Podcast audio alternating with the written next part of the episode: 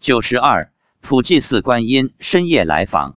发表日期：二零一零年十一月二十九日。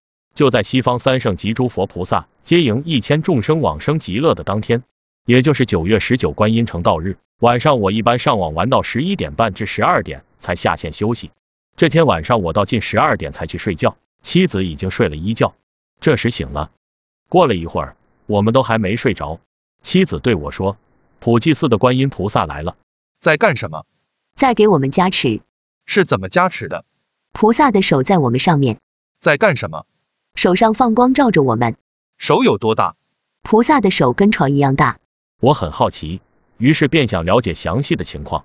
菩萨的手离我们的身体有多高？一米一尺。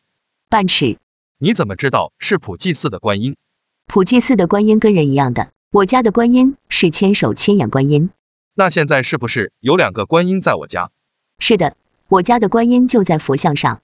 他说观音菩萨放的光在为他脚趾头杀菌，他最近的脚趾头有点痒，有时我会拿药膏帮他涂一下。